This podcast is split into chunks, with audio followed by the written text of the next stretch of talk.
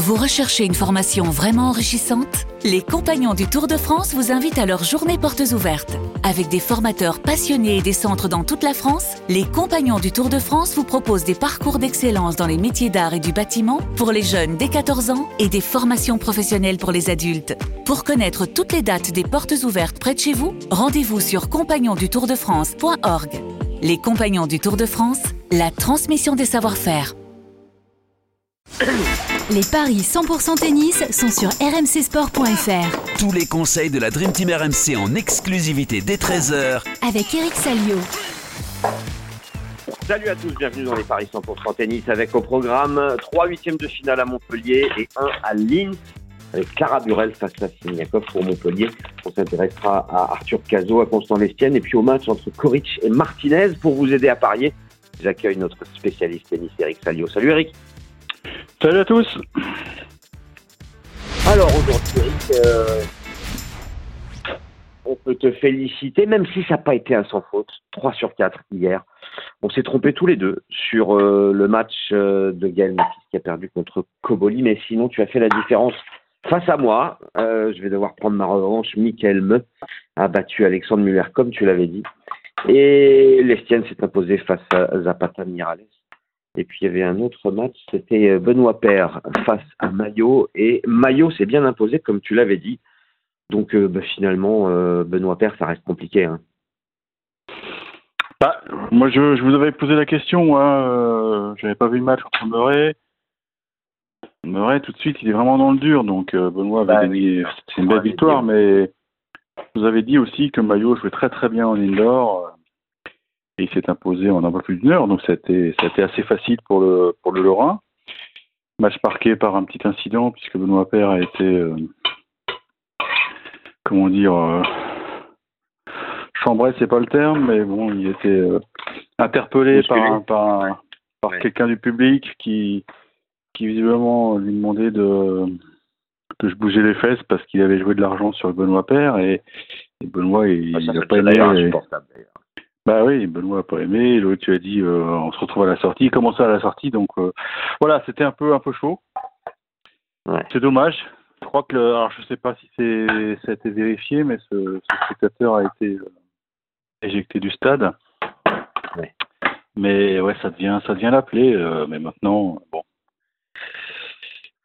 malheureusement, les directeurs de ils peuvent pas faire grand-chose. Hein. C'est à partir du moment où le, mec paye sa place, euh, Mais on n'est pas dans un stade de foot, quoi. Tu vois, c'est ça qui est, c'est un stade de tennis. Ça, ouais, ça, devient problématique, mais parce que pas que les parieurs s'entraînent aux joueurs quand euh, ils ont joué de l'argent sur eux et que les joueurs perdent. C'est juste ridicule. Ouais, mais je, je, suis pas sûr qu'il y ait des solutions. Hein. Ouais, non. Alors, on s'intéresse aujourd'hui donc à trois huitièmes de finale à Montpellier. Arthur Cazot face à Félix auger c'est la belle affiche avec un, Français qui est favori face aux Canadiens, ah alors que, oui, effectivement, alors que Félix Auger-Aliassime est 30e. 1,80 la victoire de Cazot, 2 la victoire de Félix Auger-Aliassime. Ça s'explique par euh, le bilan 2024. Arthur Cazot, 9 matchs, euh, gagné et un seul perdu. C'était en huitième de finale de l'Open d'Australie face à Urquhart. Il avait gagné Nouméa juste avant, le Challenger. Euh, il s'est débarrassé très facilement de Marc Terrer au premier tour, alors que Yassin lui bénéficiait d'un bail dont il n'a pas joué. Euh, le Canadien, deux victoires et deux défaites en 2024. Au troisième tour de l'Open d'Australie, il perd contre Medvedev. Au premier tour à Auckland, il avait chuté face à Altmaier. une fin de saison compliquée pour lui, parce que certes, il y a cette victoire à balle, mais sans cette victoire à balle, il serait à 6-6 depuis l'US Open, 6 victoires, 6 défaites. Donc balle, ça a été un petit peu euh, le, tournoi qui, lui a permis de, se refaire la frise, mais sinon c'est vraiment très irrégulier, très irrégulier. Et, donc je vais pronostiquer une victoire d'Arthur Cazot. 1,80. Ouais, je comprends, je comprends, je comprends, mais c'est vrai qu'il y a, plein d'indices et plein d'influences du, du jeune Montpellierin. Euh, D'abord, il joue à la maison, il, est, il a une sorte d'euphorie. Euh, il a déjà battu un top 10 euh, à Melbourne, et même euh, un top 30 en plus, un top 30 et un top 10. Je crois que Crespo était top 30 quand il l'a battu. Donc, il, non, il est, il est bien dans sa tête. Euh, il va être poussé par le public, ça c'est évident, parce que c'est devenu, c'est déjà la coqueluche du tournoi, parce qu'il est vraiment du coin. Il habite à quelques kilomètres. Euh, on sait qu'il est, il quand il était petit, il allait souvent voir les matchs de la paillade à Montpellier. Donc euh, oui, c'est un vrai, pur Montpellier. Donc euh, c'est peut-être son année. Hein, c'est peut-être son année. Je pense qu'il a, il a envie de dégommer une grosse tête. Et c'est vrai que Félix, il a, c'est une cible intéressante parce que il n'a pas de bons résultats depuis très longtemps. Je crois qu'il est toujours en délicatesse avec son genou. Je sais pas. Enfin bon, évidemment, l'équipe ne, ne communique pas là-dessus, mais je le, je le sens pas à 100% physiquement et, et donc il a, il a un jeu euh, à haut risque, on a l'impression qu'il peut pas tenir les longs rallyes et, et Arthur Cazot, c'est typiquement le genre de joueur qui va l'embêter parce que déjà il sert très bien, on l'a dit, hein, on, on, a expliqué dans déjà de nombreux reprises pourquoi il servait bien. Dans le malheur, ouais. Voilà. Écoute, oui, je vais tout suivre, mais je vois un match compliqué parce que faut que j'aille ici quand même, c'est un mec qui, très bon en indoor, que, tu l'as dit, il a gagné balle, il a, souvent obtenu de très bons résultats en indoor parce que c'est un mec qui est puissant, qui, mais qui est souvent impatient. Et le fait de jouer devant un public hostile, ça peut l'agacer. Donc je, pense qu'elle peut basculer dans un troisième set chaud. Quoi. Je vois Kazoo en 3. Kazoo en 3, c'est coté à 3,75. Autre option que je vais te proposer, puisque on a quand même deux bons serveurs. Euh, gagne avec un tie-break dans le match c'est coté à 3,35. Ça peut être un, pari à tenter. Le tie-break seul, sans donner le nom du vainqueur, est déjà à 1,84. Donc on est d'accord sur la victoire d'Arthur Cazot face à Félix Auger-Aliassime. On passe maintenant à Constant Lestienne face à Flavio. moi juste, je, rajoute un truc qui est rigolo, c'est que c'est que si notre pronostic est, avéré bon, ça veut dire qu'on aurait un Caso maillot, ce qui serait tout simplement la revanche de la finale de l'Australie Junior il y a 4 ans. Ah oui, et donc on aurait l'assurance. On aurait un demi-finaliste voilà. à Montpellier. Exactement. Bon, bah, il faut que Caso euh, batte Ogier Aliassime. Ben Constant Lestienne face à Flavio Coboli, ça va être plus compliqué pour le français parce que l'italien est en grande forme et il est favori. 1,52, 2,50 la victoire de Lestienne, qui a un bilan négatif depuis euh, le début de l'année. Alors hier, il a battu Zapata Mirales mais euh, ce n'était que sa troisième victoire en sept matchs.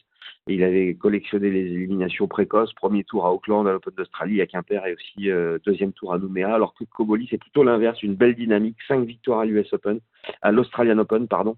Il est en pleine progression, l'Italien. Il avait perdu au troisième tour face à Dominor, parce qu'il était passé par les qualifications. Puis en plus, en fin de saison dernière, il avait gagné pas mal de points euh, sur les challengers, en gagnant à Lisbonne, en faisant une finale à Olbia en Sardaigne, euh, une demi euh, dans un petit tournoi challenger en Roumanie. Ce qui fait que Koboli favori face à l'Estienne, ça m'étonne pas. Et du coup, bah, je vais jouer l'italien. Oui, la, seule réserve peut-être, c'est est-ce qu'il a bien récupéré de son match d'hier? Parce que ça a été très long contre Gaël, mon fils. Ça a été très très long, mais bon, c'est un garçon qui visiblement, euh, physiquement, il, a la caisse, quoi. Il est jeune, donc il, je pense pas qu'il y ait de problème de récupération.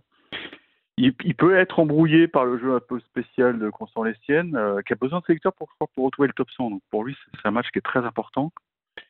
Mais là aussi, je vais aller, ouais, je vais aller sur Koboli en 3. Ouais. Je pense que ça peut être une belle baston, euh, un, peu, un peu spectaculaire, mais, mais Koboli me semble quand même très très bien armé physiquement. Quoi et Koboli en 3.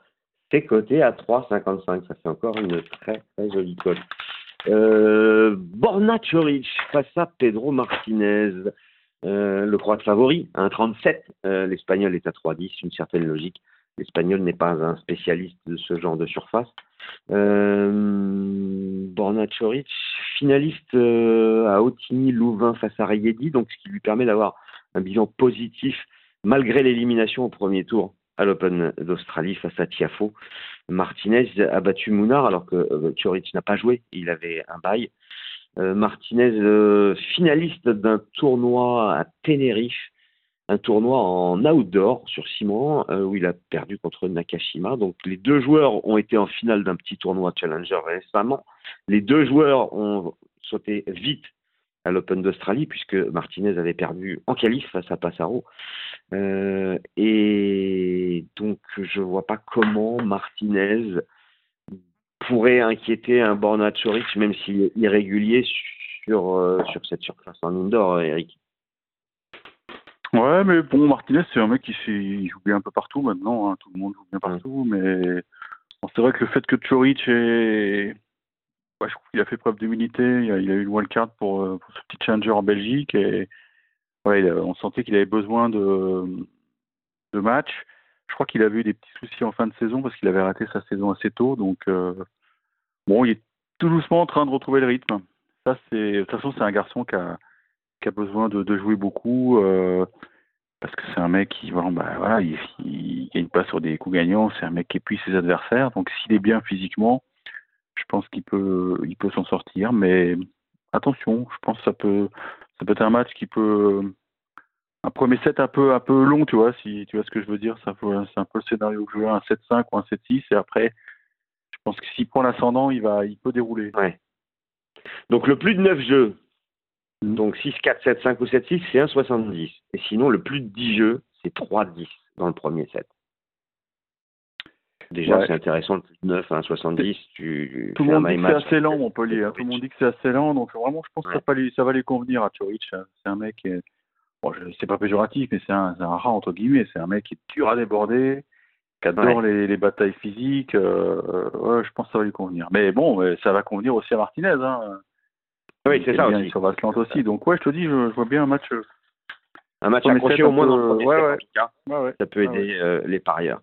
On file à Linz avec un huitième de finale euh, qui intéresse les Français puisque Clara Burel est opposée à Katerina Siniakova.